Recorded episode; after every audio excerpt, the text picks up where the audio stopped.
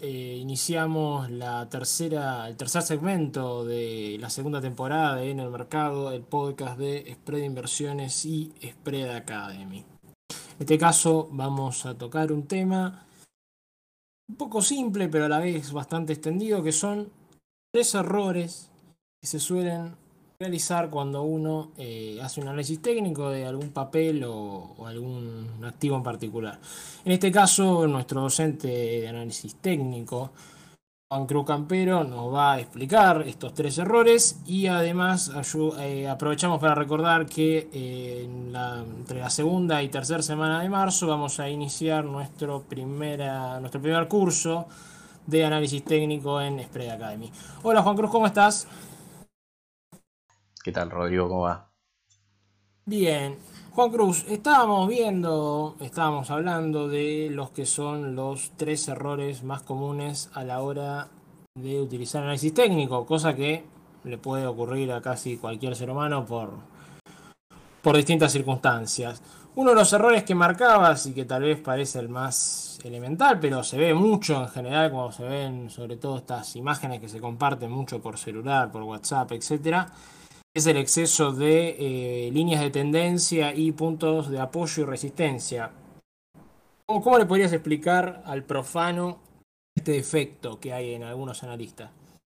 Bueno, eh, es muy común que uno empieza a marcar todos los puntos donde el precio eh, rebotó, digamos, donde hizo soporte, donde, donde retrocedió y fue resistencia, y empieza a marcar todos esos puntos, que normalmente son un montón, porque el precio al final en diferentes temporalidades va haciendo diferentes movimientos. Esta semana puede haber subido, pero dentro de la semana hubo días que subió, días que bajó, y dentro de cada día también hay momentos en que sube y momentos en que baja.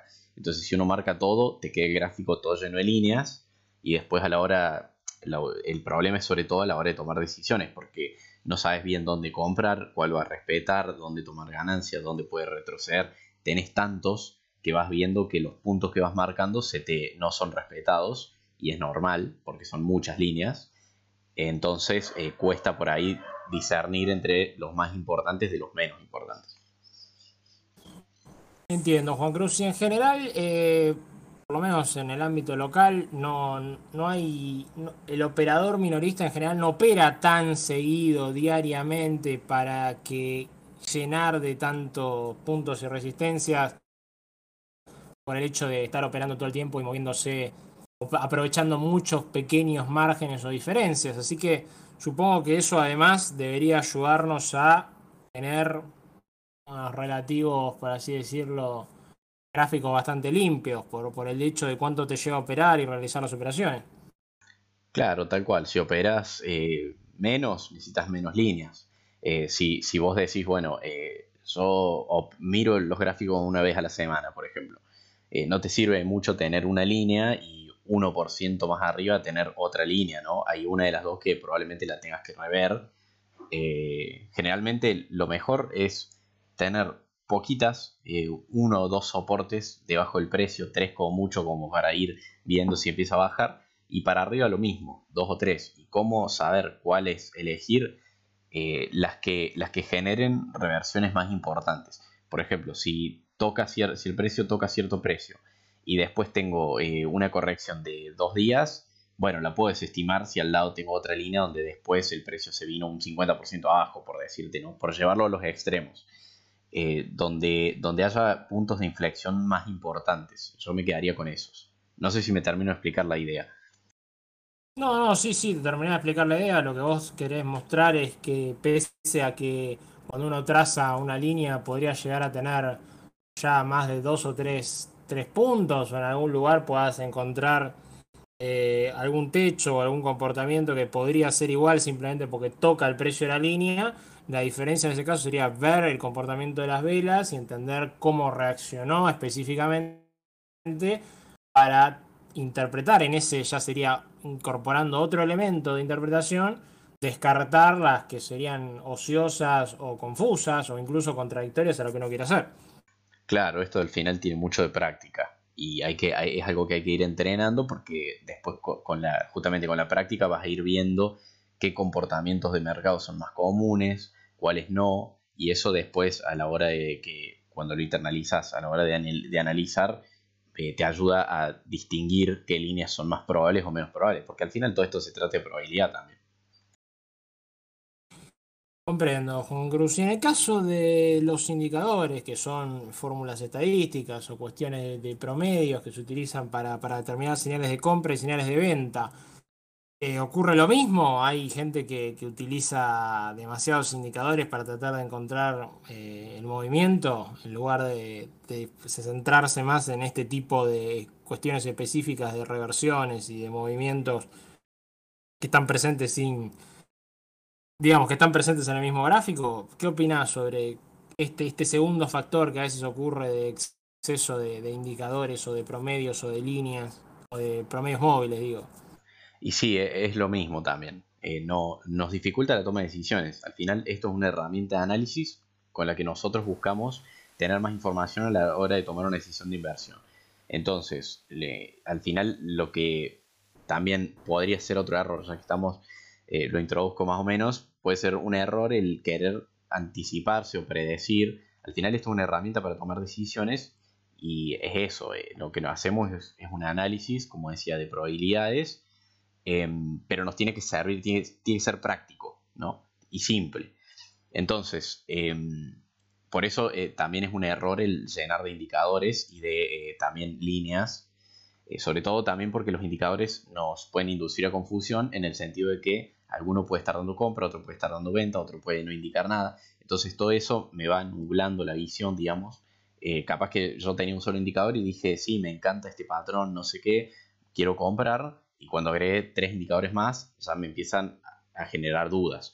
Por eso siempre recargo la importancia de seguir una especie de método, tener una estrategia que puede ser una eh, predefinida que uno encuentra eh, en algún libro o que alguien le enseña, pero preferentemente una que, haya que tenga cierta adaptación a los gustos de uno y a las habilidades de uno.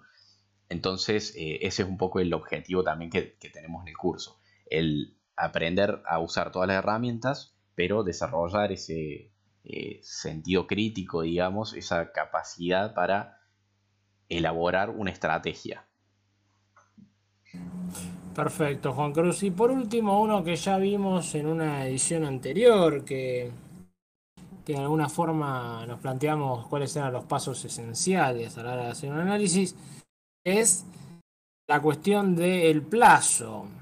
Em, si tuvieras que explicar por qué, por qué una persona no, no tomaría el movimiento de forma correcta, si es un movimiento de alza o es un movimiento de baja, por cuestiones de escala, ¿cuál, dirías que es el error? ¿Por qué, ¿Por qué ocurre eso?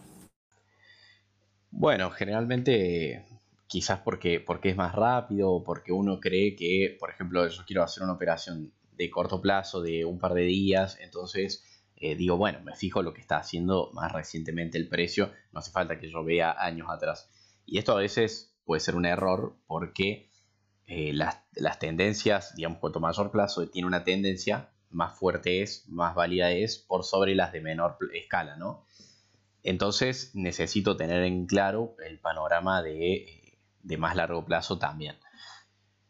Quizás eh, no hay ninguna línea de largo plazo que, esté cerca de mi precio, pero me sirve al menos para saber en qué tendencia estoy operando. Porque a veces yo puedo ver que en, en los últimos 2, 3, 4, incluso 6 meses el papel, el activo viene en cierta tendencia, vamos a poner alcista por decir algo, y cuando veo los últimos 10 años, veo que eh, viene bajando desde hace 10 años y que ahora lo único que está haciendo es un rebote o está eh, yendo a testear alguna de las líneas de tendencia bajista importantes, está intentando hacer una reversión, por ejemplo. Entonces, eh, ya cambia bastante el panorama, porque esas líneas de largo plazo generalmente van a ser más difíciles de romper que las de corto plazo. Entonces, en la que yo tenga una visión de corto plazo bajista y una de largo plazo alcista, tengo que tener un cuidado adicional porque estoy operando un poco contratendencial pese a que sea una operación corta, ¿no? Entonces eh, siempre es importante tener ese pantallazo eh, general también eh, como una precaución.